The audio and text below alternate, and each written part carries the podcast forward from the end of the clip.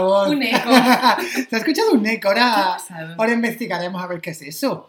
¿Qué tal, Ana? ¿Qué tal? Muy bien. ¿Estás borracha? Sí, con la cerveza sin alcohol estoy borracha. Estabas borracha hace menos de 24 horas. Mm, puede. Ni confirmo ni, desmiento. confirmas ni desmientes. Pues yo confirmo que Ana estaba borracha hace 24 horas Estaba borracha. en un evento de trabajo Uh, y que puede que Ana no vuelva a la oficina y lo dejo todo. no estaba en la oficina bebiendo. Esto no. Y no estaba borracha. Es que no aguanto el alcohol ya. Esto es una... O el alcohol no te aguanta a ti. También. Yo creo que es un poco las dos una cosas. pasada. Un poco Pero las sí, dos cosas. es la realidad de una treintañera. no poder beber más de dos cervezas sin morir al día siguiente. Ya, ¿eh? Bueno, yo tengo que decir que tengo bastantes años menos que Ana, aunque supero la treintena, y aún así, Hijo de puta. y, y aún así, oye, no tengo tantas resacas como tú, ¿eh? ¿Ya? ¿Por qué? No sé, ¿será que, que mi orzuelo está absorbiendo el alcohol? Que tengo un orzuelo desde hace un mes que no se me quita. Aquí, momento terapia. Pero no me duele tampoco, ¿eh? Y un día de urgencia no pudimos grabar porque yo pensaba que iba a perder el ojo, ¿te Es acuerdas? verdad, Cuando te ibas a quedar ciego. Y nos fuimos de cervezas, de hecho, ese día. Al final, que nos fuimos a beber cerveza. ¿Nos fuimos a beber cerveza? Cerveza argentina. Uh, cierto. Y luego Bueno, ya... básicamente a comer. A comer, sí. Y luego yo ya dejé- se me olvidó ir al médico al día siguiente porque me desperté tarde. Y de esto hace un mes. Y claro, y aún así, hoy tengo el ojo que creo que, pues eso, eh, yo creo que mi orzuelo está absorbiendo el alcohol por mí. Y por eso no tienes resaca. No, pero por eso no se me quita tampoco, porque está ahí viviendo la vida loca, Claro. viviendo su mejor vida. Así Oye, que, pues sí. oye, bueno. Contando bueno, aquí, ¿ves? Es que somos unas señoras, nada más que señoras. contando problemas de salud. sí, sí, no- nos metemos en el, Nos falta círculo de- vicioso de la salud y no salimos. De, un, de los uñeros y de los callos y ya Uy, está. o sea, ¿qué es lo mejor para los uñeros? El agua oxigenada. Sí, oye, no me pongas esa cara que Espero no tener es nada agua oxigenada y punto. Me da mucha grima. Ya, ¿eh? Uy. ¿Es verdad que en Alemania no venden agua oxigenada? Pues no lo sé. Es que creo que no la venden de verdad, que no existe. El agua de oxigenada. tenemos Esto habría que- sí, habría que-. Me gustaría hacer un mystery shopper en el DM. ir, al Cámara DM oculta. ir al DM como mystery shopper y pedirle a la señora que tiene un tinte rosa con el pelo corto, que está en la caja, A Frauneto. a Frauneto, pedirle agua oxigenada para que, para que piense que le estoy pidiendo una composición química porque no existe, porque seguramente, es que creo que no se comercializa aquí, ¿eh? Ah, pues nunca lo O sea, existe para fines farmacéuticos o medicinales, pero no existe para la venta al público. Qué fuerte. Sí, sí. Yo es que agua oxigenada es una cosa que siempre me pasa, que nunca sé cómo se dice en otros idiomas. Ya, es que claro, que yo creo que no existe como tal ese remedio. Yo te invito, te reto a que, a que esta semana salgas y compres agua oxigenada en. Berlín. Bueno, dame hasta el final de la temporada. Y en la siguiente temporada os lo cuento. Venga, vale. Tenemos que crear expectación, porque si no, Bueno, venga, el vale. engagement. Uy, Ana, que hay una persona en tu habitación. Me acabo de dar cuenta que hoy tenemos, Hola. es que es un día muy especial. Hola, Mónica. es un día muy especial porque Tenemos nuestra primera invitada. invitada. Qué Qué, ilusión, qué honor. qué ilusión y qué honor para, este para nosotros. Entendemos que para ti es un, un gran honor, pero para nosotros también, que hayas Sí, sí. decidido eh, venirte aquí a echarse unas tapillas, una cervecilla y compartir un exquisito rato con nosotros. Sí, sí, tenía, tenía otros podcasts que me estaban invitando, pero, pero yo tenía que venir a este. Es verdad. Mónica es una corresponsal muy reconocida en otros medios de comunicación. Y Cuenta Exacto. todo lo que pasa en Berlín. Es verdad, es verdad. ¿En Bueno, qué medio de comunicación fue esto? Pues en, en cuatro, en el programa de Ristos. Es que, es que Mónica, aquí donde la estáis escuchando ahora, con lo poquito que la habéis escuchado, Mónica tiene mucho de qué hablar. Así que, Mónica, ¿quieres presentarte brevemente ante nuestra audiencia? Pues sí, pues hola, mm, eso. Hola. Soy Mónica Hola, y Mónica. también estoy aquí viviendo en Berlín, pero, pero bueno, la verdad es que mm, soy de Lanzarote y, y espero poder volver algún día a Lanzarote y dejar este frío de Berlín. Ya, eh, pensaba que ibas a decir que esperas volver a nuestro podcast. Oh, Eh, Eso también, eso también, pero que la audiencia decida, ¿no? Sí. Bueno, que Ponemos una caja de estas de sí o no. Hacemos una Instagram. encuesta en Instagram. Yo te voto que sí, venga. Bueno, a ver qué tal va el episodio y luego ya Claro, hacemos la caja. Sí, sí. Entonces, vamos a explicar el motivo por el que hemos invitado a Mónica. Explícalo tú. ¿Lo explico yo? Sí.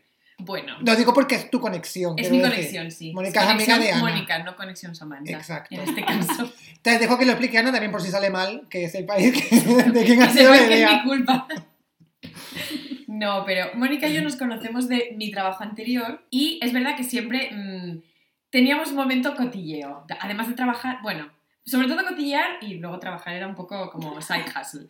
Y mm, claro, nosotros desde que empezamos a hacer el podcast, pues tenemos una planificación exhaustiva de episodios que puede o puede que no vaya en paralelo con equipo de investigación. Pero claro, hace unas semanas hubo que hacer un parón en la planificación porque había un tema de rabiosa actualidad que había que tratar, que era la detención de José Luis Moreno por participar en una, no sé, red de tráfico de, de influencias. No, era en una mafia de drogas, algo así, ¿no? Entonces yo sabía que Mónica era la fuente, había que acudir a donde estaban los datos. Exacto. Y así empezó nuestra primera invitación en el podcast. Muy bien, exacto. ¿Lo he Entonces, explicado bien? Lo has explicado maravillosamente bien. Y tan solo quiero añadir de que, pues, eh, nosotros, desde la primera temporada, Mónica, ya íbamos detrás de ti. Sí. Queríamos invitarte porque tenías mucho de lo que hablar eh, del programa Noche de Fiesta, que es lo que nos va a atañer, ¿no? Sí. En, en mayor medida. Pero, como Ana ha dicho, hay un tema ahora mismo de rabiosa actualidad que, oye, coincide, coincide que está ligado a Noche de Fiesta, entonces matamos dos pájaros de un tiro. Exacto. Vamos a hablar un poquito de Noche de Fiesta, pero aquí nos interesa también destripar el backstage, lo que no se veía. Lo que esa pareja de señores mayores de 75 años que estaban en su casa en la mesa camilla viendo Noche de Fiesta, lo que ellos no podían ver, pero se preguntaban. Lo que había detrás de los ¿Qué desfiles de pasa? ¿Qué pasa detrás de ese escenario? O esa pareja de señores mayores que acudían como público. ¡Uh! También hay que contar que el público de ese programa también se merece algún comentario. ¿eh? Vale, vale. Entonces vamos a empezar ya sin más dilación, ¿vale? Y sin extendernos más en la introducción. Vamos a empezar ya a destripar el tema principal, que es Noche de Fiesta barra JLM. ¿Vale? Vamos Entonces, Mónica, mi primera pregunta para ti es, ¿cómo acabaste Noche de Fiesta? Pues a ver, bueno, yo eh, estudié comunicación audiovisual y típico, pues prácticas de, de la carrera, pues yo qué sé, te dicen, hay un programa y tú tampoco sabes muy bien para qué. Yo fui y, mm, y en realidad yo iba para trabajar en producción, pero me debieron de ver chica, pues yo qué sé, con un vestido y me dijeron, no, no, tú para estilismo. Y ahí acabé yo. ¡Pero qué estilista. fantasía! Bueno, es que además es maravilloso. Pero es que es, es un happy ending total, ¿no? No, Acabar pero en yo quería, estilismo. yo quería ir a producción. Anda, mujer, trabajar en producción está sobrevalorado. Es que además Ni que fueras, ni que fueras sobrina tú de José Luis Moreno. Pero bueno, total, que empecé a trabajar de hecho en una serie. Primero, antes de, de Noche de Fiesta, del core de José Luis Moreno, empecé a trabajar en una serie. Que la serie era como matrimoniada, pero reciclado. ¿Se puede dar- desvelar el nombre de esa serie? De esa serie, sí, sí, se llamaba Aquí me las den todas. Oh my God. Uh. Lo pero bueno, que te digo que los guiones eran reciclados. Y lo mejor de todo, ¿dónde se emitía la serie? En Canal 13. ¿Qué, es Canal qué es 13? Canal 13? Canal 13 era este que era de la iglesia. que lo cerraron. Sí, sí, sí. Que de hecho, bueno, el, el- la serie se, se dejó de emitir porque el canal cerró. El ¡Qué canal 3 era, fuerte! era este de la iglesia, sí, Ah, bueno. Pero un momento, o sea, un canal eclesiástico emitía un programa satírico del matrimonio, del sagrado matrimonio. Sí. No me extraña, que, no me extraña que acabase, no me extraña que acabase cerrando el canal y la serie y todo. Y que tú acabases en noche de fiesta, o sea que no me extraña que todo fuese mal. Es que cuando has dicho Canal 13 yo he pensado en Calle 13, ¿no? Que es ese No. canal de miedo. De películas de miedo. Que Uy, qué, qué flashback esto, Calle ahí. 13. Pero Ya, a lo mejor, a lo mejor son muy jóvenes. No, Canal 13 ya no existe. Es como la Radio María de la tele. Sí, sí. ¡Qué Búscalo, fuerte! sí. Oye, oye, entonces espérate, sin desviarnos del tema, que con la iglesia hemos topado. Tú estabas trabajando en esa serie y después de esa serie te fuiste a Noche de Fiesta. Claro, esa serie, pues eso se dejó de, se dejó de emitir, se robó el canal y entonces a mí me dijeron, vale, pues eh, tus prácticas han terminado y ahora si quieres tenemos este programa, si quieres venir también como estilista. Y de hecho, Tu carrera como estilista iba rumbo a la fama. Vaya, oye, o sea, eh, matrimoniadas, no me acuerdo del nombre que le has dicho, perdona. Aquí me las den todas. Aquí me las den todas, podríamos decir que pero te, matrimoniadas, al final era el mismo. vamos a llamarlo matrimoniadas, que es más fácil, actores. te catapultó a la fama del estilismo en Noche de Fiesta. O sea, Justo, justo. Y no pasemos por alto que yo era, pero best friend, iba al camerino. de vestía- JLM. No, Ah. de, de Marisa, de Marisa Porcel. Que era Ah, Paca, claro, Paca. vale, sí. La de que- Paca y Abelino. Es la, claro, Sí. la que, la, que hacía el papel de la mujer en la cama siempre, ¿no? Justo, y que se, pues se murió hace unos años Ay, y de verdad yo te digo que esa, esa actriz, todo mi amor. Mantienes un buen recuerdo de, de Sí, ella. Qué sí, bonito. Sí, la verdad que sí, con ella y practicaba el guion y todo. ¿En de serio? él no, de Paco no mantengo buen, buen recuerdo, ¿Por pero qué? de Paca sí. ¿Qué, qué hacía Paco? Porque era un cascarrabias y Ah. no. Pero Paca, un amor. Pues Paco, desde aquí a tomar por culo. No vamos a, ¿Sigue a vivo dedicarte Paco? ni un minuto. Sí, yo creo que Paco sigue vivo. siempre. Ya, eh, siempre, Sí. siempre se van los mejores. Entonces, eh, matrimoniadas, o aquí nos la dan todas, o me las dan todas, como has dicho. Aquí me las den todas. Aquí me las den todas. Ningún Eh, sentido, no tiene ningún sentido. Mi madre es que dice mucho esa frase, por eso se me ha quedado. O sea que terminó y tú te ofrecieron eh, irte a noche de fiesta también de estilista. Justo. También tengamos en cuenta que esto, muy típico en la empresa de José Luis Moreno, era una productora, pero luego el programa se grababa en la nave de al lado y era otra productora completamente diferente. Que también era suya. Claro, pero un nombre completamente distinto y todo. Y yo dije, ah, pues bueno, yo estaba estudiando y dije, vale, típico que te quedan dos asignaturas y encima me ofrecían pues el mejor sueldo que me han ofrecido en mi vida. Muy bien. que para ser España pues dices, bueno, no está mal. Muy bien, muy bien. La pena es que luego... ¡Uh! Un momento, llegaste, llegaste a cobrar el llegaste a sueldo. percibir ese prometido salario. Esa es la cosa, hombre, lo llegué a cobrar, pero pues un año, sí, casi un año y medio más tarde. No ¿Hubo, way. ¿Hubo pleitos y peleas eh, judiciales de por medio? No, yo no, yo no entré a, mm, a meter ninguna demanda ni nada, pero confirmo que había gente, o sea, en el set, que había demandado a José Luis Moreno, pero aún así estaba trabajando para él otra vez. Qué fuerte. Bueno, eso es lo que hace eh, el- la precariedad laboral en España. O sea, tienes ahí a un abusador, ¿no? Que no está pagando a sus empleados, pero si te ofrece otro trabajo lo puedes llegar a coger porque no tiene es- eso o nada, ¿no? Qué fuerte. Sí, porque al final la gente dice, bueno, en algún momento lo cobraré. Y es verdad, a mí se, yo, en, pues eso, un año, un año y medio más tarde lo cobré. Pero ¿cuántos meses estuviste sin cobrar? Pues Todos. Todos. Todos, sí. O sea, tú, tú pisaste ese plató, empezaste a hacer tus cosas de estilismo y, y no cobraste nunca hasta pasado un año y medio. Claro, yo ya me cambié de trabajo. ¿Cuánto tiempo estuviste? En ese programa, pues serían como, no sé, o sea, entre la serie, la serie sí que cobré, ¿eh? Vale. En la serie sí. Y en la serie pues serían, yo qué sé, seis meses. Y el programa pues serían tres, cuatro meses. Vale, y o sea, esos tres, cuatro meses cuatro no cobré. sin co- trabajando sin cobrar y luego eso lo cobraste íntegramente después al año y medio. Sí, sí. Vale, pero sin ningún tipo de interés ni nada. O sea, No. sueldo pero hemos dado. Me Y encantan los detalles económicos de David. Sin ningún tipo de interés. A ver, yo vengo aquí a, a enterarme de sin todo. la inflación, nada, nada. Vale. Y Yo tengo una- también digo que me tocó llamarles bastante, ¿eh? O sea... Pues esas facturitas del móvil las podrías haber metido ahí porque, pues sí. oye, poca broma. Qué fuerte. Sí. ¿Qué, qué pregunta tenías tú? No, Ana? es que iba... nada, ahora ya no pega. Ah, bueno, no pasa nada.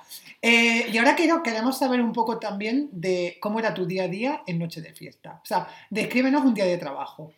Pues a ver, allí la verdad, y también, o sea, tenía como un sueldo, digamos, bueno, ¿vale? Y luego tenía hasta un despacho para ¿En mí, serio? que como estilista un despacho no es necesario, pero bueno, lo tenía.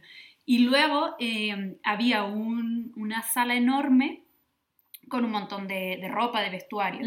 Porque ellos también hacen mucho, bueno, pues eso sí, de noche de fiesta, antes, en la época buena, esto digamos que ya era un poco la época que estaban de capa caída, ¿vale? Y en la época buena tenían sastres y también como que hacían ellos toda la ropa. Entonces tenían un, un almacén de montón de ropa. Entonces mi trabajo era, vale, ver que, quiénes vienen hoy, qué artistas vienen hoy y prepararles a los artistas normalmente ellos ya se venían con su, con su ropa, pero bueno, asegurar que estaba todo en el camerino, y a los bailarines. Había también que vestir a... Los bailarines de noche de fiesta. Sí. ¡Oh! por favor. Uy, es que con esto tengo una pregunta que es que si no la hago, reviento. ¿Tú, tú estuviste también, tuviste contacto como estilista con los desfiles de bañadores de noche de fiesta? Pues no. Ahí Oh. ya yo creo, no, no recuerdo un desfile de bañadores. ¿eh? ¿En Ahí, serio? en esos programas no. Es que yo creo que esto era de la época buena. Puede ser. A ver, estos programas eran como tirar de contactos y, y volver a hacer lo que ya había funcionado, pero luego les vendían todos estos programas a las cadenas autonómicas. Entonces a lo Ah. mejor era, pero sí, había, eh, pues eso, los bailarines. Luego también metían también escenas de lo de matrimoniada. Mm, luego salían cantantes, por ejemplo, pues vino eh, Alaska también. Ah, ¿Sabes? Venían muchos cantantes también eh, y metían ahí como minutos musicales. Pero no sé si lo de los bañadores, por ejemplo, no. Es que lo de los bañadores para mí es como mm, un recuerdo que tengo de cuando era niña. Claro, esto es el momento dorado de Noche de Fiesta, que fue a lo mejor 10 años antes de la época de la uni. Pero eran desfiles mixtos de hombres y mujeres. Lo que yo creo es que estaban sponsored by, pues imagínate, yo qué sé, dime una marca de bañadores. Andrés Sarda, no lo sé. Seguro que saben. Seguro que Andrés Ardan no era, pero... Y entonces de repente salían como pibones que no se sabía muy bien si eran bailarines, si hacían el desfile, luego también había desfiles de lencería. Por eso yo sí que Era tengo como un esto, poco concurso de Miss España, ¿no? Y de Sí. Mister sí, España. pero con menos ropa, bastante menos. Menos que en Miss y en Mister España, porque ahí Ujú. ya van bastante ligeritos de ropa. Yo recuerdo a mi madre decir, esto no es normal que lo pongan a las 10 de la noche, que hay niños viendo la tele. Era muy guay cuando, cuando emitían Miss y Mister España. Es verdad. Oye, eso es verdad. Yo era- Mister España lo he visto. Yo, pues yo fíjate, siempre veía Miss España y nunca veía Mister España, contra todo pronóstico, oye, porque luego, maricón pinta que salía. Oye, Eh, pero sí. Y espérate, una pregunta, porque has dicho que tu trabajo consistía en recibir a los famosos, darles el vestuario, tú has dicho, bueno, venían vestidos de casa mucho, y ¿qué famosos? O sea, vamos a empezar por el melón famoso. Nivel de famoso con el que tú te codeabas, danos nombres, venga. No, a ver, yo recuerdo mucho de eso, Alaska y Mario, porque también, o sea, había como muchos cantantes, pero yo qué sé, pues Amaral creo Ah, también, mira. o no sé, pero recuerdo a Alaska y Mario porque también luego, claro, a mí me llevaban luego a mi casa también. Y entonces me volví con ellos también en el coche y eran ellos y los bailarines. Y, y recuerdo Pero que... qué coche más grande, ¿no? ¿Cuánta Ya. gente? un coche, Típica coche de furgoneta de, producción. coche de payasos, sí. Oye, pero qué guay, ¿no? Y, a ver, ese es el nivel guay. El nivel guay. Ahora, dinos famosos de mierda que fuesen también. Y que tú dijeras, tío, Yo solo sueño con que digas David Civera. Pues mm, David Sivera creo que no, pero Raúl. yo- Es que es, es la prima de David Civera, que cuando no es uno es la otra. Pero es que luego no sé, pues luego eso, sé que también había pues presentadoras, pues eso, tipo Juncal Rivero, sí que estaba allí. Y, y luego pues eso, muchos cantantes, pero prefiero no, no desvelar demasiado. Uh, uh, cantantes, dirías ca- cantantes aún en activo. Sí, o sea, sí, sí. ¿Sí? Uh, Pero también te digo que luego esa gente es lo que iban ahí un poco por compromiso, porque luego sabían que no, que no iban a que no cobrar. iban a cobrar. Ah, y importante, importante, esto también, había... Todo esto yo también, claro, con ellos no hablas de eso, pero luego pues típico lo oyes por ahí, ¿no? O en maquillaje, maquillaje. ¿Y quién era la jefa de maquillaje? Era la hermana de Paz Padilla. ¡Ostras! Y ella también me acuerdo que decía mucho, sabía mucho los cotilleos de este eh, viene pero está enfadado con... ¡Qué fuerte! Con Oye, JLM. con JLM. Oye, ¿y a, y a maquillaje también lo llamabais chapa y pintura? ¿O eso es una cosa como súper rancia que, No, no, que no caló? No caló. ¿No caló? Vaya, qué pena, ¿no? Porque No. le pega, que, que se llama así, chapa y pintura también. En el mundo del fashion se llama muchas veces maquipelu. Maquipelu, claro, porque ¿quién tiene tiempo de decir maquillaje y peluquería? ¿sabes? Nadie. Nadie. Em, tengo otra pregunta. ¿Tú en algún momento durante tu trayectoria laboral en Noche de Fiesta viste a JLM patinar? No, la verdad es que no. Yo Y- siempre le vi sentado, quieto y bastante poco ágil como para ser patinador. ¿Y lo viste operar a alguien del cerebro? A corazón abierto. ah, no, que era neurocirujano. Era neurocirujano, claro. ¿Lo No viste cirujano. practicar una operación de neurocirujano, que no sé lo que hacen? Tampoco, ¿eh? Una lobotomía. Justo había pensado, había pensado en lobotomía, pero digo, bueno, no nos vamos a pasar. Oye, nunca Me imagino que, que eso lo haría en su tiempo libre, oye, no. allí No, ¿no? sabe. ¿Alguna vez cantó ópera para vosotros? Porque esto es una cosa que a mí, como mm, amante del bel canto, me perturba Es profundamente. verdad que también era cantante de ópera. Hecho soprano dramática era. Dramática era un rato. No, tampoco cantó ópera, aunque gritaba bastante. ¡Uh! Vamos Eso a- se enfadaba bastante. Se enfadaba. ¿Por qué se enfadaba? Porque no os pagaba. ¿Se enfadaba con él mismo? No, no, se enfadaba, pues eh, había con una... La verdad es que me da penita ahora pensándolo. Había una actriz joven, típica, pues que está empezando y estaba ahí y con ella, la verdad, se enfadaba mucho. Pues porque era mala actriz, es que es la verdad. Era mala bueno, pues actriz. no la contrates, quiero decir. Exacto. Si no le vas a pagar, Si quiero no le decir, no te a pagar, enfades. bueno. Oye, y. mm, Pero era más. Es que mi idea de esto, yo necesito saberlo. Yo me lo imagino entrando allí como, no sé, Homer Simpson vestido del casero Drácula. Es decir, no lo sé, como en un musical siendo maligno completamente. ¿Cómo era? La gente, yo te digo, entraba en el plató y la gente le temía. O sea, de verdad había un silencio y todo el mundo tenía miedo de ir a preguntarle algo o, mm, o sí, cuando él hablaba todo el mundo súper callado. La gente le temía. ¿En serio? Qué fuerte. Oye, ¿y él estaba allí presente siempre que se estaba rodando? No, No, no. no. Él venía de vez en cuando, estaba, miraba, pero no, no se pasaba allí todo el rodaje. Mm. Porque él tampoco escribía los guiones como tal, ¿o sí? Sí, él los escribe con su hermano. Ah. Él y el hermano escriben los guiones. Mm. O los reciclan. Oh, y O lo O les reciclan. cambian el título. los escribieron en su momento y luego los reciclan. Y- Oye, pero es muy sí, buena técnica de. Oye, sí. Pues al final. Aprovechamiento. Pues sí, a, a tope, ¿no? Dándole una vida más larga. Claro, la gente mm, primigenia que vio los primeros capítulos de Matrimoniadas ya no está entre nosotros. Ya, Con eso lo cual sí. los puedes volver a, a idear, tal cual. Eso sí. Qué fuerte. Y, oye, ¿qué tal era el compañerismo en el plato de Noche de Fiesta? Háblanos más. Ah, no, el compañerismo es genial y al final yo creo que es por eso que la gente también aguanta allí. Porque, te lo digo, el ambiente no era bueno, él no cobraba, Ya. pero sí... Dato importante, ¿no? dato importante. Pero, pero había muy buen compañerismo, de hecho, eso también siempre te quedabas luego allí con los compañeros o hablando y bebiendo. ¿Dirías que eh, el compañerismo era fruto de ese mal que os unía, que era JLM? Sí, sí, y de hecho al final se centraba todo en criticarle y... mm, Qué divertido, ¿no? Qué guay. Ay, Ya me está dando como FOMO. Ya, ojalá, me encantaría pasar un día de mi vida, eh, pues no sé, en... El jefe infiltrado, versión Noche de Fiesta. Total, pues no sé, en, en producción no, porque me parece que incluso Ay, pero el estilismo sí. en estilismo quizás, ¿eh? Sí, sí, aunque también hay que decir que, oye, estaba, nosotros teníamos ropa, pero realmente íbamos al plató de al lado, todo esto es como un complejo, ¿vale? Y está lleno de platós. Íbamos al plató de al lado, que era donde se grababa Aquí no hay quien viva, porque ellos eran los que tenían presupuesto de verdad. Ellos Qué eran los que fuerte. tenían la ropa guay de verdad. Qué fuerte, que Aquí no hay quien viva también era producida por Claro. JLM. Claro, Vale, del sobrino, sí, de los sobrinos, los hermanos Caballero. sí. Mm.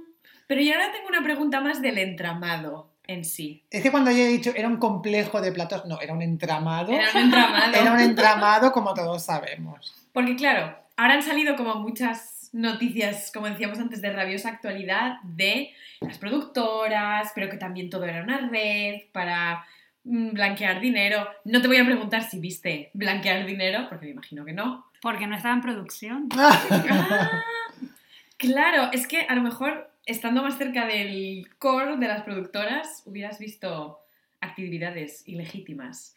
Pero, ¿para cuántas o cuántas productoras conociste tú en tu época de dentro del entramado de JLM? Yo dos, o sea, Alba Adriática y Miramón Mendy. Dos diferentes. Bueno, bueno. Y lo que sí que es verdad es que son muy mm, familiares, ¿vale? Pues eso, eh, José Luis Moreno, ¿no? Tiene su productora, pero luego la jefa de producción también es familia. Luego la Ah. jefa de estilismo, que era con quien yo estaba, también es familia. Uh, Luego uno de los actores, que también era mal actor, también es familia. Dato, me encanta el dato. O sea, tú dirías que... Estoy intentando eh, como pensar quién era el mal actor. ¿Tú dirías que esas, eh, ese entramado... el checo, Ana, el checo. ¡No, güey! Ay, ¡ah! Vale, ya estoy encajando yo también las sí. Un Qué momento. fuerte. ¿Tú dirías que este entramado de productoras y de actores, de actrices y de todo, al final José Luis Moreno lo que hacía era premiar el nepotismo por encima de la meritocracia? Total. O porque a lo mejor no les tenía que pagar a ellos, no sé. Bueno, también porque todo quedaba en casa, ¿no? Claro. Y mejor tener un brosillo en casa y alguien que te deba en casa que... Sí. Oye, mira, oye, al final no está bien, no está mal pensado, ¿no? No, al final tiene todo el sentido, porque al final, oye, si la red funciona, pues hoy por ti, mañana por mí. De repente, si, tú, si mi productora falla, pues a lo mejor la tuya funciona. Y así. Y te lo digo, al final los invitados siempre eran un poco los mismos, ¿sabes? Siempre se invitaba el mismo tipo de cantantes, como esta gente un poco ya, sí que no... Como Raúl. Como Raúl. Y Alaska también, en ese momento era un poco, ¿no? Ya, quizá Alaska en ese momento está un poquillo en, en, eh, Decadencia. decadencia antes de luego mejor dar un pelotacillo más, ¿no? Sí. Era todo como artistas muy, ah, ah que esto está, está aún vivo, ¿sabes? Era muy gente que... Qué fuerte. Gente que iba porque ya le conocía a él. Era tirar de contacto. ya, ya. Bueno, bueno, bueno. Y yo ahora tengo otra pregunta. Dispara. Que ahora estoy pensando en, claro, lo que tienes que hacer o las el entramado que tenía que montar. Es que he dicho entramado muchas veces. Es que no hay otra manera de llamarlo que no sea entramado, Ana, no te sientas mal. En plan, pues todas las, a lo mejor, maniobras mentales que él tenía que hacer para rellenar, pues imagínate, los minutos de programa. Yo tengo una pregunta que ahora mismo me está corriendo por dentro. ¿Él no actuaba en sus propias producciones con sus muñecos? Porque yo lo he visto hacer de ventrílocuo. No, ahí ya no. Ahí te digo, él estaba ya un poco mm, mínimo esfuerzo y ganar dinero. Qué fuerte. Yo creo que ahí él ya estaba un poco ahogándose en deuda. Wow. ahora te quiero hacer una pregunta que me, que me está comiendo desde dentro, hacia afuera. ¿José Luis Moreno es humano o es muñeco? ¿Qué respuesta prefieres tú? La La real. real, la realidad. Muñeco, ¿no? Está controlado por. A ver, la verdad es que yo nunca le toqué. ¿Quién sabe? A lo mejor. ¿Se dejaba No, pues, tocar? Porque no. puede que, estar la, que esté la clave también, ¿eh? Y la respuesta a Por mi mí pregunta. no, por mí no. Uy, por ti no. ¿Y se dejaba tocar por otras personas? Bueno, no, yo no sé, yo no sé. Yo... Uh, aquí sabemos que no quieres comentar. Esto no lo puedes contar fuera de micro si quieres. Entonces, eh, podemos afirmar que JLM, oye, no se sabía con certeza si era humano o muñeco, ¿no? Claro, ni, ni se confirma ni se desmiente. Buah, Uh. oye. Es que claro, los muñecos además de JLM eran todos como muy fuertes. Mi favorito es que era como un campesino, Monchito. No era como un campesino, tenía un bigotillo así. Sí, es que a mí me daban mucho miedo todos sus muñecos, A mí tengo es que que decirlo. el momento ventríloco me da mucho miedo ya Es- desde sí, cero. Muy Sí. creepy, muy Mm. creepy. Yo no, cada vez que salía en la tele era como, uy, pero ¿por qué a la gente eso le hacía gracia? Me Estaba como muy parecía- de moda en algún momento. Sí, Sí, ¿no? yo creo que era más de los 90, ¿no? Sí, Hombre, ¿no? claro. Es que además, claro, yo estaba ahora un poco pensando, jolín, si tenía un, un show que rellenar, pues él mismo podía actuar, quiero decir. Lo que pasa que me lo imagino un poco como cuando Marge tiene que pagar sus deudas con el burdel de los Simpson siendo ventrílocuo y se le da fatal. Pues yo me imagino así a José Luis Moreno. No, no tuve el placer ¿eh? de verle actuar. Mm. Oye, y ahora que han dicho lo de rellenar el show, ¿cuánto duraba? Pues a lo mejor eran como tres horas. o- Jolín. ¿Y cuál era tu jornada laboral? A ver, yo me pasaba el día allí. O sea, no te puedo decir. Pero te ¿Podrías, digo, me podrías lleva- llegar a decir que perdías la noción del tiempo? Sí, sí, porque aparte estás metido en un en una nave enorme. Ah, bueno, luego eso, lo del público. Yo tengo que contar lo del público, porque lo del público Cuenta, es muy gracioso. Cuenta, cuenta tú. Traían ahí como una, un autobús lleno de gente y no se sabe, yo, yo creo que se iban a un pueblo o algo, yo no sé, traían a gente ahí y luego también les teníamos que vestir. Porque no, al no, público. No pero a tú, todos, pero pero, tú los vestías físicamente, tú les ponías la ropa a ellos. Sí, a lo mejor sí, yo qué sé, pues, mm, yo qué sé, típico que hace muare, o, típico, o para que no vayan todos del mismo color, pues a lo mejor les tenías que poner una chaqueta encima, o no sé qué, y tenías que vestir también al público. Pero es que el público estaba ahí sentado tres horas Qué y fuerte. yo digo, esta gente... Pero esto me lo ¿cómo- imagino como, eh, no sé, siete autobuses que de repente llegan, descargan a 500 viejos y tienes que vestirlos. ¿No? Sí, sí, Sí, yo es, también así, es poco es- así. es que es así. Y aparte, de verdad, la media de edad mm, era pues 60 para arriba. Qué fuerte. Ya, ¿eh? Claro, es que por eso podían reciclar el material Li- ¿Ligaste mientras trabajabas allí? No. con el público. No, O con con, JLM, no con sabemos. cualquiera, no sé, con alguna persona. No. O con no. algún muñeco.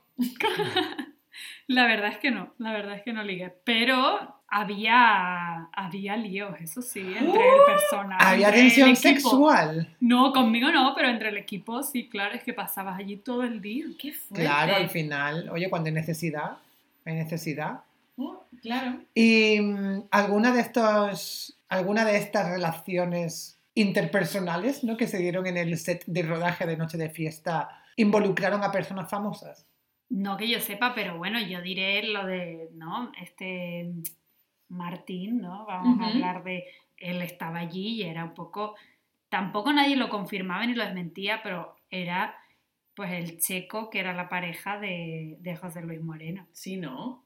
Y a ver, esto Hombre, porque Es un él poco estaba allí por su currículum. es un como poco Populi, ¿no? En ese momento era, pero están juntos y bueno, nadie un poco, no se sabe, pero sí. Entre ellos interactuaban. No. Ent- estaban juntos. Sí, yo también Sí. lo creo. Porque yo creo que una. Voy a tirar una lanza aquí a favor de JLM. Es la Mm. única que voy a tirar en este Ana, podcast. fuera de tu casa. Oye. No, que es que mm, fuera del pequeño ámbito de las productoras y del entramado, nunca se ha sabido como nada muy cierto sobre su vida sentimental, sobre su vida privada, ¿no? Eso es cierto, sí. Siempre se le ha eh, dado mucha visibilidad por su trabajo o por sus escándalos ligados a su trabajo, pero no mucho, de- o sea, no se sabe mucho, como Ana dice, de su vida De privada, vida privada. salvo que es neurocirujano, cantante de ópera y patinador Patinador. artístico, Sí. ¿No? Pero Y que salvo, habla- salvo esos poquitos detalles. No, era muy discreto. Ah, que y- habla siete o nueve idiomas o algo así. Sí. ¿Tú alguna vez lo escuchaste hablar en un idioma que no era español? En checo con Martín. no, Ah. no. ¿Te imaginas? Pero no, sí es verdad que era muy discreto y que te lo digo, la, la familia también intentaba ser discreto con este tema. Pero bueno, Ah. también entiendo porque el chico Con estaba... el tema de que es maricón. Sí, y con el tema de que estaba con Martín, pero es verdad que Claro. sí, yo creo que venía más por no decir que era gay. ¡Qué fuerte! Buah. Es verdad, Vamos porque yo a ahora ver. pensando como que, no sé, José Luis Moreno es como esa típica persona que las abuelas se creían todas estas historias, que había sido, mm, yo qué sé, cantante de ópera en la Scala de Milán y en Londres. Bueno, mi abuela, dentro de las abuelas, siempre decía, "Ah, sí, sí, pero es cantante de ópera. Y yo pensaba, ¿cómo? Ya, ¿eh? Pero es una persona, a ver, yo no, sé, esto ya es eh, completamente opinión personal. Es una persona que cuando yo lo veía en la tele, de, de pequeño, yo pensaba, mal rollo, Sí, total. mal rollo. O sea, cero, quiero tener cero que ver con esta persona. Tiene en- sonrisa un poco como Pero esa ya sería mayor, ¿no? Bueno, yo la, la imagen, es que es otra cosa curiosa, la imagen que tengo yo de esta persona, de JLM, Siempre es la misma. siempre es la misma, es como que no ha No envejecido. envejece. Es como que hace 25 años, cuando yo le empecé a poner cara, es que lo veo ahora y es lo mismo.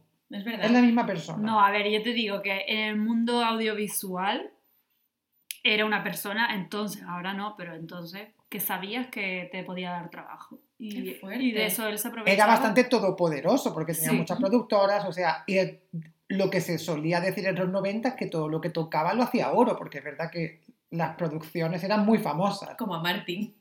Como Martin. Sí. Oye, ¿y sabes qué es de Martin a día de hoy? Pues no. Le busqué, ahora le busqué en Instagram, pero no. No, tiene rastro digital de él. No. Uy. Pero ha estado también metido en la trama. claro. Esto era Claro. lo que yo te iba a decir. Esperemos que no esté buscado por la Interpol ahora. Porque madre mía, qué fuerte. Yo es que ahora, mm, claro, yo quiero, yo sigo queriendo preguntarte por los movimientos sospechosos. ¿Había cosas sospechosas? En plan, había gente extraña, fuera de los artistas, que me imagino que había un poco de todo. Sí, lo que te digo, pues la... Es que yo no sé si era la sobrina, la sobrina, bueno, eran estos los de Aquí no hay quien viva, pero tú veías que mucha gente de repente se conocía o hablaban del fin de semana y el fin de semana resulta que habían estado juntos, no lo sé. Un poco así, pero bueno, también decían, y eso era muy típico oírlo en, en el set, aunque claro, ahora se ha demostrado que no, que, que un poco los que le dieron la paliza, que eran empleados. Es verdad. Eso se decía Ah, mucho. eso no lo Que había era gente que no había cobrado, ¿no? Claro. Sí. ¿Y tú qué crees que pasó realmente en esa paliza? No, yo creo que ahora se ha demostrado que ha sido por la trama. O sea, Ah, que le debía dinero, deudas, ¿no? claro, le debía dinero a un grupo de lo que fuera y, y fueron a pegarle. También dicen en el documental, llegaron, no sé si fue en el documental en algún sitio que vi, que él había fingido una de las palizas. Es verdad, yo esto también lo leí. Porque yo era lo que te iba a preguntar si había sido real o él había fingido estar, pues, un poco pachucho de salud. Porque, claro, yo lo que pensaba, lo primero que pensé es, oye, neurocirujano, seguramente tú mismo puedes solucionar gran parte de tus problemas. Pero mm, a mí me sonaba un poco como a inventado, porque estaba como muy bien. Yo lo de los empleados me lo creí, porque dije, también me lo normal, es que aquí está todo el mundo. Era un ambiente que, que había una tensión con él que... ¿Tú digo, crees que si hubiese seguido allí habría llegado a las manos? Con JLM. Yo... No porque le pagó. Pero Al final me pagó, Al año y final medio, me pagó. claro. Pero yo intentaba los días que él entraba, pues bueno, estar ahí, pero te lo digo, es que nadie interactuaba con él. Era como un dios. ¡Qué fuerte! No, no se hablaba con él y artistas también. Los artistas tampoco. Ay, está José Luis, hoy ha venido, pero no, de verdad se le trataba como a Dios, que no se podía hablar con él. Yo aquí tengo otra pregunta, porque claro, aquí quiero decir, según lo que estás explicando, todavía José Luis Moreno tiene un estatus y sus productoras pues son un sello de calidad, ¿no? En plan, aquí no hay quien viva. Había productos, había, había todavía había una fuente de ingresos. para Bueno, él. yo creo más bien había aún confianza en el producto de José Luis Moreno. Ajá. Pero que vale. hubiera dinero. mm, Había confianza en la marca de la casa, ¿no? Es- Exacto. Exacto. Pero te digo Ya. que eso, el programa este que grabamos como Noche de Fiesta, no, nadie cobró. Qué O fuerte. sea, nadie cobraba en ese momento. Porque claro, lo que comentaban ahora en el documental, y aquí viene mi pregunta, es que una productora quebraba, nueva productora, créditos para pagar mm, a la gente que no cobró en la productora anterior y un cúmulo de catastróficas desdichas. El dominó de los impagos. Claro, ¿cuántas productoras pasaron desde ese momento hasta la actualidad? ¿Tú esto lo sabes? Yo no sé, pero, pero muchas. O sea, en, un- en menos de un año yo te digo que yo vi dos. Y, En menos de un año. y seguro que, que hubo más. Pero también hay que decir que Aquí no hay quien viva ya era otra productora diferente. Claro. Y Aquí no hay quien viva sí que tenían dinero. Ahí sí Mm. que les iba bien. Nosotros solo compartíamos el comedor con Aquí no hay quien viva. Entonces comías con la productora y los actores y, y el staff, ¿no? De, de Aquí no hay Sí. quien viva. Sí. ¿Y, ¿Y qué, qué nos puedes contar? ¿Cómo era? No, pues yo qué sé, se veía que tenían pues más presupuesto para ¿Qué comían? todo. ¿Qué comían? Venga. Como el comedor del colegio, imagínate de ir con tu bandeja, así era. Sí. Era, sí, sí, había, sí. Yo recuerdo la, la mujer, la que fumaba. ¿Cómo se Marisa. Marisa. Marisa, pues ella, ella, sí. Izaskun creo que se llamaba, ¿no? En la realidad. La- Ella recuerdo que estaba ahí siempre también como sola, pero yo qué sé. Sola. Ay, ¿Le hacían ostracismo? qué pobre, con lo maja que era. O Sí. parecía. Pero estaba sola por voluntad propia porque la Yo me imagino que sí, la que verdad. estaba un poco hasta el coño de todos, ¿no? Sí. Esperemos que ella cobrase. Ellos cobraban. Ellos no sí, sí, aquí no hay quien viva cobraba. Menos Lolo cobraba. León, que, que, que se tiró por la ventana para irse de ahí, ¿no? Sí, ¿no? A ver, Lolo León se fue, es no, no porque, no porque no cobrase, sino porque pedía más dinero y no se lo dieron. Eso puede ser. Y la mataron en la serie, claro.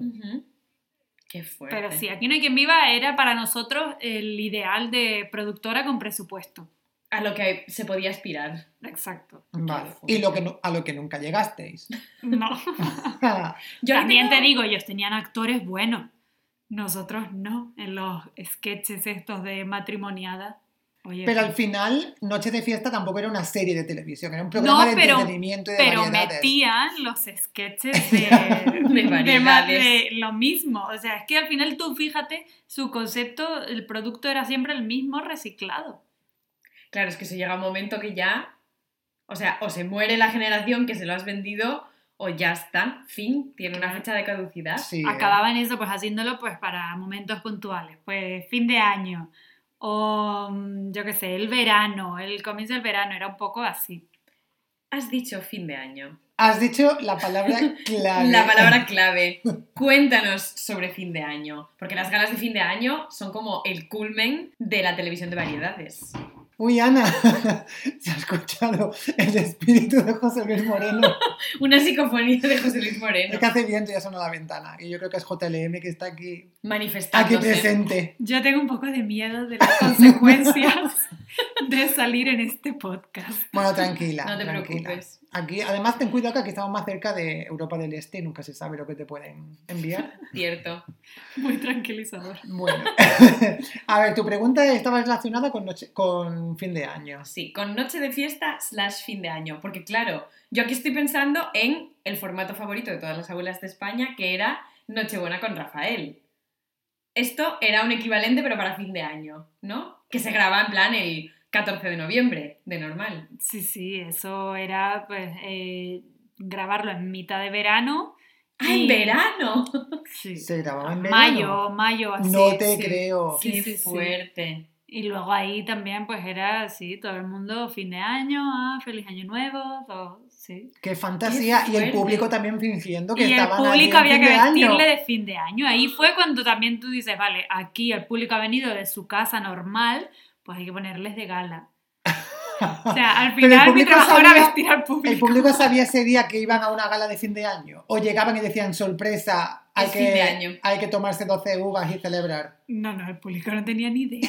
¡Qué fantasía, ¡Qué por favor! fuerte! Claro, porque yo ahora estoy pensando, yo en el único que conocí un poco cerca, que era un formato igual, era Luar, que era la noche de fiesta de Galicia, obviamente. Y claro, mucha gente que yo conozco fue a Luar mm, como artistas invitados, porque claro, es que está a literal dos horas de mi casa.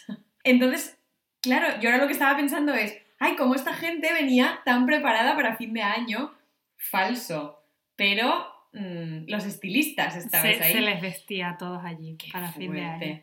Mira, me parece maravilloso, ¿eh? Porque luego hacían como esa conexión falsa con las uvas y entonces las uvas eran en directo. Es verdad, es verdad. Qué Buah, pero imagínate grabar eso en mayo y que luego haya acontecimientos mundiales a los que quieras a lo mejor hacer referencia, ¿no? En, en tu programa de fin de A ver, al- ¿no? el éxito de, de este tipo de programas es que se Mm. pueden poner cuando quieras. Y que nadie le presta atención, ¿no?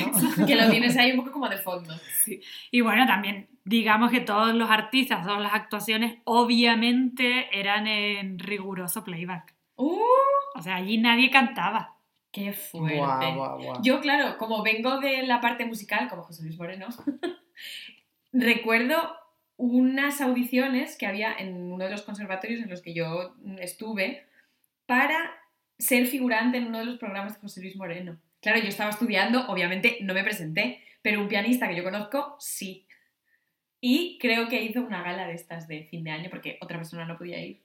Buah. Pero claro, yo no pues tenía como allí no lo conocía músicos, tanto. músicos cero, ¿eh? Esto ya... También la música fuerte. era playback, o sea, nadie... Sí, sí, sí. Ningún cantante cantaba en directo.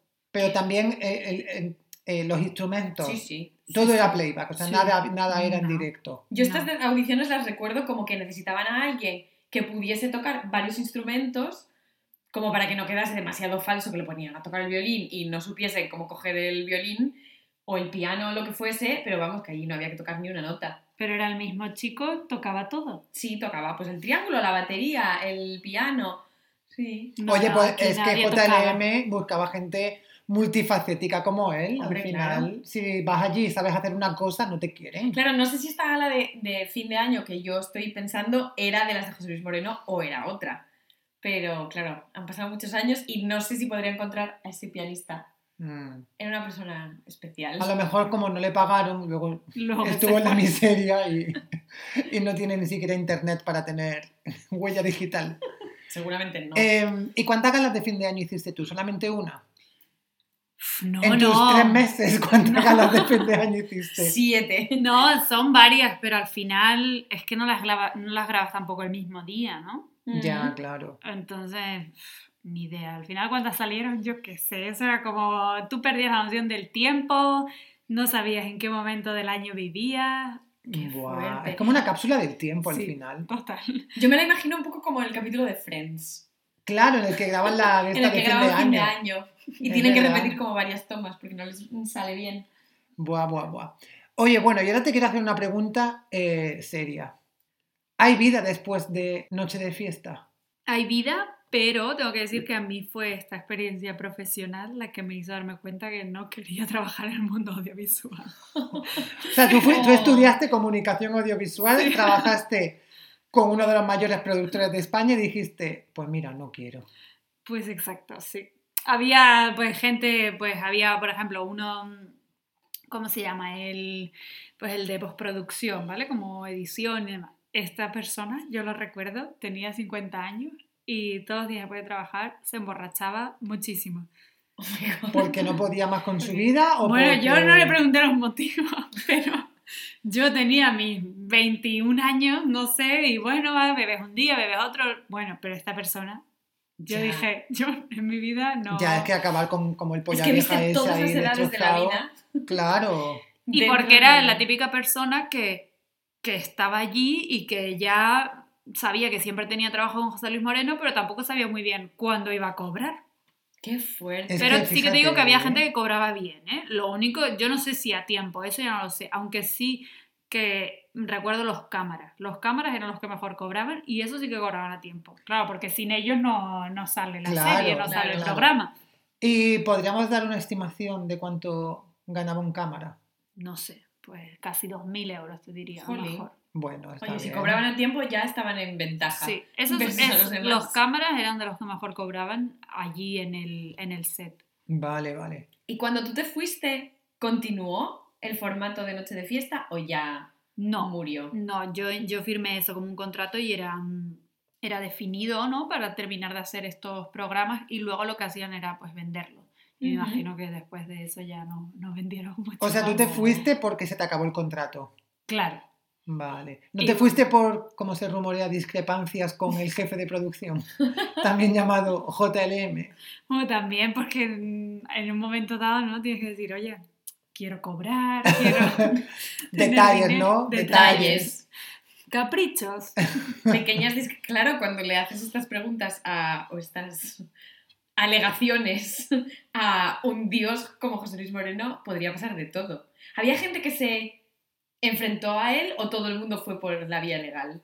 Todo el mundo fue por la vía legal. Si es que te digo, yo recuerdo los chicos de Atrezzo que sé que habían trabajado con él mucho, mucho antes y no, y no les había pagado, pero ellos seguían trabajando ahí con él. Qué pena. Madre mía, eh, vaya Era gana. triste. Es que claro, si no tienes otra cosa, pero vamos, joder, Jo. muy triste. Ahora queremos saber otra cosa. Porque claro, como decíamos antes, una serie de catastróficas desdichas en la casa de JLM, también llamado Richie Rich. Pero es que yo me lo imagino como Richie Rich cuando era Total, pequeño, no sé total. por qué. Pero dentro de tu experiencia en el mundo audiovisual, que sé que es más extensa que Noche de Fiesta, ¿hay vida después de JLM o antes? ¿Has tenido alguna experiencia buena? Sí, sí, de hecho antes, o sea, yo quería producción y antes pues vine un poco, tampoco era muy producción, pero bueno, más de casting y dirección de actores y sí que estuve en una agencia de representación de actores. Uh, en PS Management. Estuviste en PS Management. Bueno, tenía muchas similitudes, cosas similares con Paquita Salas, sí. Pero, ¿En qué, en qué se parecía? ¿Cuáles eran las similitudes? A ver, era una mujer, bueno, con decirte que yo estuve allí, sí, medio año y nunca vi a la, a la mujer, ¿vale? Siempre hablábamos con ella por teléfono. A la, a la representante. A la representante. Vale.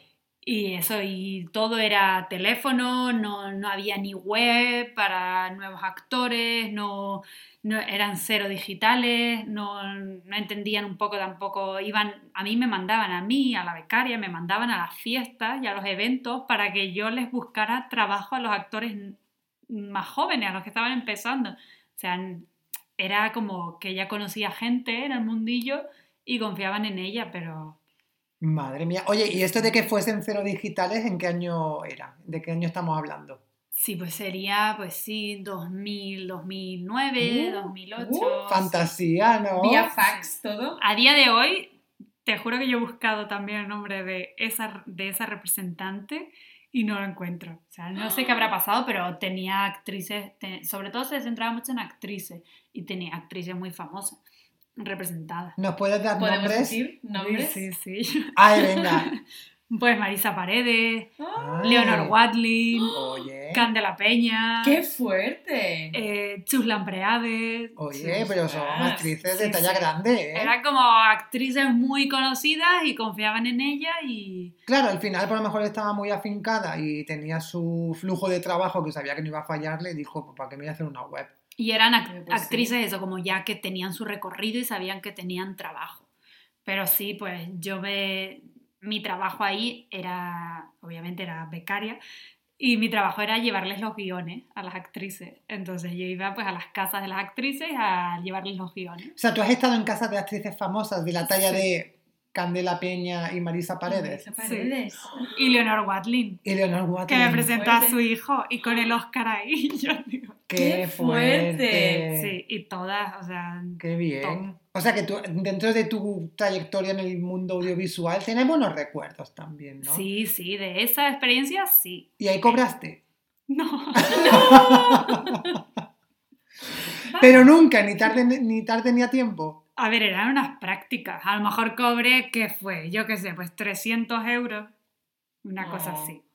Bueno. ¿Eran prácticas dentro de la carrera o después? Sí, dentro, dentro de la Mm. carrera. Que aún así Ahí, deberían echa estar la ley, rem- echa la trampa. que aún así Ahí deberían está. estar remuneradas, ¿sabes? Vamos. A con- ver, algo cobraría, yo qué sé, sí, 300 euros. Más de eso, mm, no. ¡Qué fuerte! Pero sí, ese trabajo guardo muy buen recuerdo porque por lo menos te daban acceso a, a los guiones. Yo qué sé, a mí que me gustaba el cine, pues mm, yo leí el guion de La piel que habito eh, sentada en la plaza de Chueca antes de llevárselo a casa de, María Pare- de Marisa Paredes. ¿sabes? Pero qué historia más bonita. ¡Qué maravilla! Súper bonita. Es que además Qué me encanta esa historia más Y tenía que llevarlo escondido en el metro porque no podía... Imagínate que te lo roban. Cla- pues, pues claro, me puede pasar de todo. Claro. Entonces, José Luis Moreno mandaría a la banda a que la lo banda atacó en su casa a robarte el guion Acá el mismo. para quitarle el título y venderlo, ¿eh? Vaya, ¡Qué vaya. fuerte! Guau. ¡Ay, pero qué Sí, emocionante! que Pero qué, qué escena más bucólica, ¿no? Estar ahí en Plaza de sí, Checa, tú tranquilamente. Porque Marisa vive muy cerca de la plaza de Chueca. Sí. Datos. Datos, da- los datos que nos gustan. Los datos- ¿Y a día de hoy sigues en contacto con Marisa Paredes? No, no. ¿Os distanciasteis ya después de tu, de tu beca? Sí, algo se rompió ahí. Sí. Ay. ¡Qué pena! Ya, ¿eh? Con lo maja que es esa mujer. Pues sí, pues sí. Ella fue directora de la academia, ¿no? ¿O es Sí, todavía? Sí, no, fue. Fue. Fue. ¿Ahora sí. quién es la directora o el director de la academia? Ay, yo creo que es un señor. No sé. Un señor. lo creo, ¿eh? Un polla vieja, seguro. Búscalo, Ana. Academia Un de... señor. Vamos a ver. No hay que rellenar este silencio si no queremos. ¿Es Antonio Resines? ¿En serio? Polla vieja y señoro, vamos a ver. Sí, si buscas Academia de las Artes y las Ciencias Cinematográficas de España, presidente, sale Antonio Resines. Pues ya podría ser. Candela Peña, que es Pero bastante creo que más sí. maja. Creo que es un sueño. De Candela Peña, Muy bien. de Candela Peña quiero decir lo mejor, que era que, que siempre me decía, si yo no estoy en casa, déjame en el bar de abajo, que me conocen. ¡Ay, qué mona! ¡Qué maja! Era lo mejor. mona. Y Candela Peña además vive en la Latina en un piso, pero pequeño. O sea, que, ¿Sí? que era un pisito. ¡Qué fuerte! No sé, a día de hoy ya no sé. Candela Peña ya está en otro nivel, ¿no? Pero Oye, Y, y realmente cuando le llevabas el, el guion a Candela Peña, ¿no estaba en casa o alguna vez la conociste? sí, sí, yo la conocí. Ah, vale. Pero de todas las veces que iba, la mayoría no estaba. Y lo dejaba en Vale, el bar. vale. ¡Qué fuerte! Y en el bar preservaban la intimidad del guion. Sí. O tú le decías, oye, te dejo aquí una cosita para Candela, pero no se sabía si era un Claro, un no sabían, era, un fardo, No sabía. o no sé. era un sobre, era un sobre. Uh, Pero sí, la verdad que de esto guardo muy buen recuerdo porque eso sí que fue el famoseo puro y duro, mm. porque como ya todo el mundo era llevaba mucho tiempo en la industria, pues no querían ir a los eventos. Entonces me Qué mandaban a mí a los eventos. Allí. Oye, Qué pero bien. yo de esto quería investigar un poco, porque claro, yo me lo imagino un poco como los eventos de Paquita Salas, al final. Pero a ti te mandaban también a conseguirle trabajo, como dijiste antes, a las actrices o actores, no sé, más jóvenes. ¿Funcionaba? Claro, yo no era nadie. Entonces, entonces a mí esto, esto era muy pues típicos actores de, de escuela, ¿vale? Pues de Sí. Cristina Rota, como de Sí. muy actores que como más de teatro y estaban allí y claro, ya había directores famosos y ellos no van a ir a hablar con el director famoso, entonces tiene que ir la representante. Pero la única representante allí era yo. Entonces yo recuerdo de ir allí, ay mira, pues tenemos a, este, a esta actriz nueva y de presentarlo, pero a lo mejor lo hice con, con Julio Meden, por ejemplo, sí que ¿En lo hice. serio? ¿Y funcionó? No. Pero Oye, claro, pero yo hacía mi intento- trabajo. Un intento muy noble, tú lo Oye, intentaste. ¿conociste a Julio Meden? Sí, En- yo dije, ah, pues ¿Es una majo Julio. Medem? Pues a Tiene ver, pinta de que no. no recuerdo mucho, pero claro, al final yo estoy un poco como pidiendo, están de fiesta. Ya, es Claro, incómodo que vengan a pedirle trabajo. Yo iba ahí a hacer el trabajo incómodo, pero es normal porque Ya. los actores no lo van a hacer. Es cuando Claro. estás de fiesta a lo mejor y, te tira cañón feo, ¿no? Pues dices, uff. Qué rollo. Qué Yo era ese feo. Creo que como en Paquita Salas nos enseñó, deberías haber usado la ayuda del, de las sustancias para que la Ah, gente pues se sí. animara a darles trabajo. Eva Crespo. Efectivamente. Pero sí recuerdo de hecho que estaba con, hablando con Leticia Dolera. Ah, Y yo allí, ah, sí. Ay, me encanta Leticia Dolera. Sí, sí. A mí en esa época no, fíjate. Ya es No verdad, me- a mí en esa época tampoco me gustaba. Pero Ahora, ahora sí. cada vez ahora más. Ahora es muy guay. Oye, y una cosa, de los actores y esta gente que conociste en esa época, ¿hubo alguno que te cayese especialmente mal? No, es que de verdad te lo digo, al final son gente con una autoestima tan baja Ay, ¡Wow! y de Qué verdad- frase más poderosa, ¿eh? Sí. qué pena. que te dan como ternura todo. O sea, hasta Marisa Paredes que de verdad que te dan ternura, porque siempre están como muy inseguros y no tienen trabajo. Guau. No sé, es muy difícil. sí. Sí. Ya, es que es- también hay una competitividad muy heavy. Sí, es una profesión chunga y eso lo dicen muchos actores que al final es también una profesión muy inestable, un día tienes trabajo y ahí te puedes tirar luego una época en sequía laboral Mm. considerablemente chunga. Entonces, bueno, Bueno, Sí. digamos que el que peor te caía era Abelino. para cerrar el ciclo, ¿no? Para cerrar el ciclo. Ese actor sí que no, no me gustó y no. Fuera. Eh, no. Cancelado Abelino, desde aquí, canceladísimo. Sí. Eh, Pero todas las actrices, la verdad. Súper majas. Qué bien. Oye, una horita de podcast ya, Sí. amigas. Este ha Eh, sido uno de nuestros episodios especiales. Claro, claro, aquí hemos traído a la estrella invitada Mónica para que nos destripase, ¿no? Eh, noche de fiesta y sacase las entrañas del backstage.